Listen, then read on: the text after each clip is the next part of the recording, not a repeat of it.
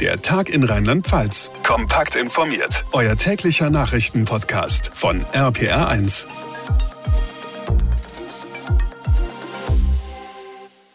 Hallo zusammen und herzlich willkommen zu unserer heutigen Podcast-Ausgabe am Donnerstag, den 21. April. Mein Name ist Katharina Walter. Freut mich sehr, dass ihr einschaltet. Im stark umkämpften Osten der Ukraine hat die russische Armee offenbar einen militärischen Erfolg erzielt. Wie der Kreml verkündet, hat Russland die Hafenstadt Mariupol eingenommen. Das dortige Stahlwerk sei allerdings noch nicht unter russischer Kontrolle, so heißt es. Stattdessen habe Präsident Putin angeordnet, das Werk auch nicht zu stürmen. Sinnvoller sei es, das Gebiet weiterhin zu belagern, so Putin. RP1-Reporter Ulf Mauder für uns in Moskau. Was genau bedeutet das jetzt für die ukrainischen Kämpfer und Zivilisten, die sich aktuell genau in diesem Stahlwerk befinden? Die Ukraine hat Russland und die internationale Gemeinschaft dazu aufgerufen, sich jetzt voll auf die Lage in dem Stahlwerk zu konzentrieren. In der Industriezone hielten sich noch etwa 1000 Zivilisten auf. 500 verletzte Soldaten bräuchten dringend Hilfe, hieß es in Kiew. Geplant ist ein humanitärer Korridor, über den die Menschen fliehen sollen. Kremlchef Putin hier in Moskau hat angeordnet, auf die Erstürmung der Fabrik zu verzichten. Aber dazu müssen die ukrainischen Kämpfer ihre Waffen niederlegen und ob es da dazu kommt, das ist immer noch fraglich. Okay, und wie ist die Situation in allen anderen umkämpften Gebieten? Die russische Armee setzt ihre Angriffe massiv in der Region Donbass fort. Das Verteidigungsministerium hier in Moskau meldet weitere Gebietsgewinne in der Region Luhansk. Die ukrainischen Behörden hatten die Menschen, wo das möglich war, aufgefordert, vor den herannahenden russischen Truppen zu fliehen. Die russische Armee hat sich in den vergangenen Tagen auch neu aufgestellt, teils mit neuen Befehlshabern. Und Ziel für Russland ist es weiter, die Gebiete Luhansk und Donetsk komplett der ukrainischen Kontrolle zu entreißen. Die Ukraine Ukraine leistet aber weiter entschieden Widerstand. Ja, nun steht ja auch das orthodoxe Osterfest bevor. Wie positioniert sich eigentlich die orthodoxe Kirche in Russland zu dem Krieg? Und können die Menschen in der Ukraine auf eine Kampfpause an Ostern hoffen? Die orthodoxen Christen feiern wegen eines anderen Kalenders eine Woche später Ostern als die westlichen Christen. Trotzdem ist eine Kampfpause nicht in Sicht. Die russisch-orthodoxe Kirche unterstützt auch den Krieg von Kremlchef Putin gegen die Ukraine. Für das Kirchenoberhaupt Patriarch Kirill geht es auch um einen religiösen und um einen Kulturkampf, um den liberalen Einfluss des Westens zurückzudrängen. Die Kirche ist hier in Russland eine wichtige Machtstütze für Putin und wird sicherlich auch in den Gottesdiensten zu Ostern ihre Treue beweisen. Die Infos von Ulf Mauder, vielen Dank nach Moskau. Ob sexuelle Gewalt gegen Frauen, Corona oder die Situation in der Pflege, die Fernsehmoderatoren Joko und Klaas sind bekannt dafür, den Finger in die Wunde zu legen und sich auch sehr wichtigen und heiklen Themen zu widmen. Erst gestern Abend haben sie ihre bei ProSieben gewonnenen 15 Minuten Sendezeit genutzt, um eben über den Krieg in der Ukraine zu sprechen. RPR1-Reporterin Ursula Winkler, Joko und Klaas haben ja in einen Bunker in der Stadt Charkiw geschaltet und von dort meldete sich eine ukrainische Band Selo Iludi zu Wort. Wie kommt es, dass sich ausgerechnet eine Band zu Wort gemeldet hat? Die Stadt ist doch eigentlich schwer umkämpft. Ja, ist sie. Es wurden auch Bilder von völlig zerstörten Häusern eingeblendet. Und äh, dann kam eben die Schalter in den Bunker, der auch ein Schutzraum für Evakuierte aus der Donbass-Region ist. Also voller Menschen, Betten, Spielsachen. Ähm, auch der Sänger meinte, das hier in diesem Keller, hier leben wir. Tagsüber hört man oft den Beschuss und den Bombenalarm.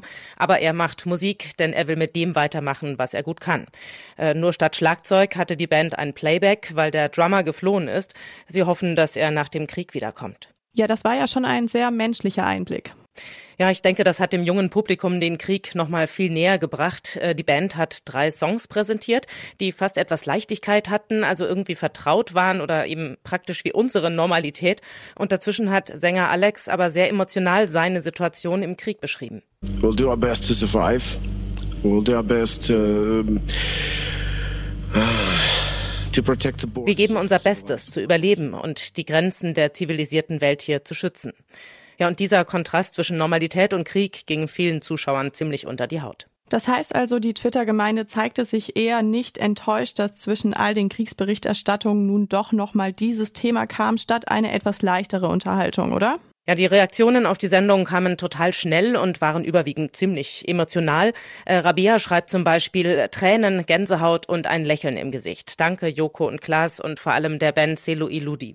Oder Sabrina, ganz ähnlich, ein komplett anderer Zugang zum Thema und mich hat es umgehauen. Man fühlt sich einfach so unfassbar hilflos und das zerreißt einem das Herz. Viele posten auch einfach traurige Smileys, also die Sendung scheint schon den Nerv der Zuschauer getroffen zu haben. Die Infos von Ursula Winkler, dank dir. Vier Tage vor der Präsidentschaftswahl in Frankreich haben sich der amtierende Staatschef Macron und seine Herausforderin Le Pen einen harten Schlagabtausch im Fernsehen geliefert.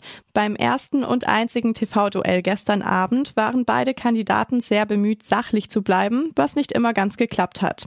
RPR1-Reporterin Dorothea Finkbeiner für uns in Paris. Zweieinhalb Stunden haben Macron und Le Pen live im Fernsehen diskutiert.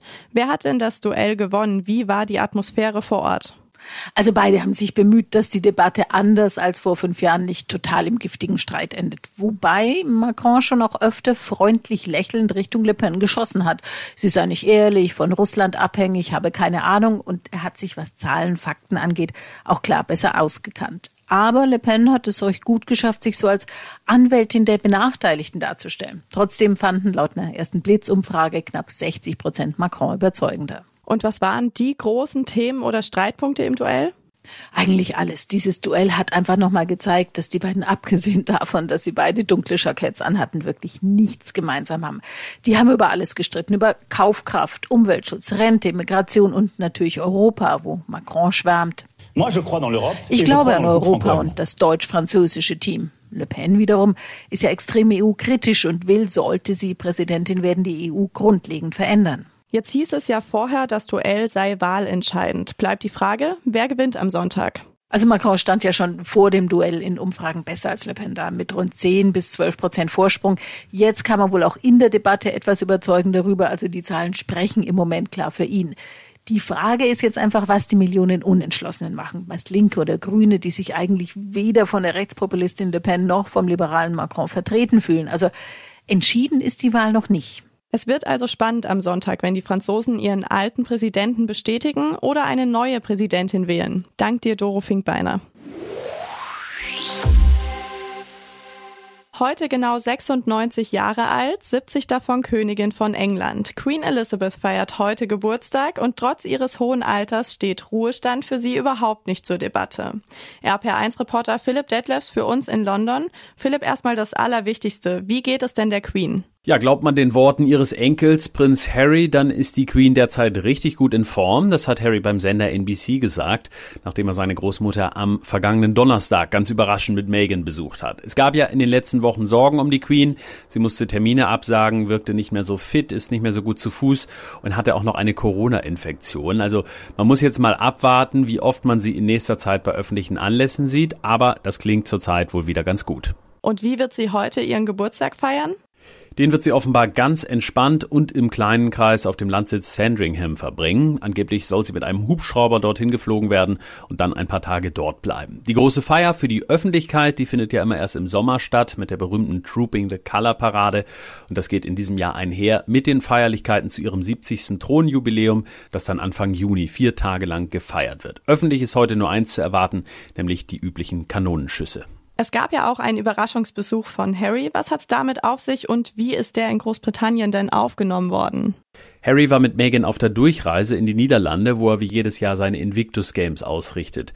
Dass er seine Großmutter besucht hat, kam hier generell sehr gut an, aber eine Aussage in einem NBC-Interview hat so ein bisschen irritiert. Harry hat nämlich gesagt, er wollte sicher gehen, dass die Queen beschützt und von den richtigen Leuten umgeben ist. Das haben die Royal-Experten hier ganz klar als neuen Affront gewertet gegen seinen Vater Prinz Charles und seinen Bruder William. Wir sagen Happy Birthday Queen Elizabeth, die Königin von England, wird heute 96 Jahre alt. Danke Philipp Detlefs. Ja, und damit sind wir auch schon wieder am Ende unserer heutigen Podcast-Ausgabe angelangt. Ich würde mich freuen, wenn ihr uns einen Podcast abonniert, uns folgt. Das geht auf jeder Plattform, da wo ihr mir gerade zuhört und dann bekommt ihr ganz automatisch unser ausführliches Info-Update.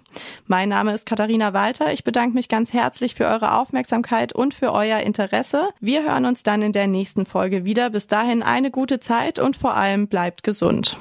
Der Tag in Rheinland-Pfalz, das Infomagazin, täglich auch bei RPR1. Jetzt abonnieren.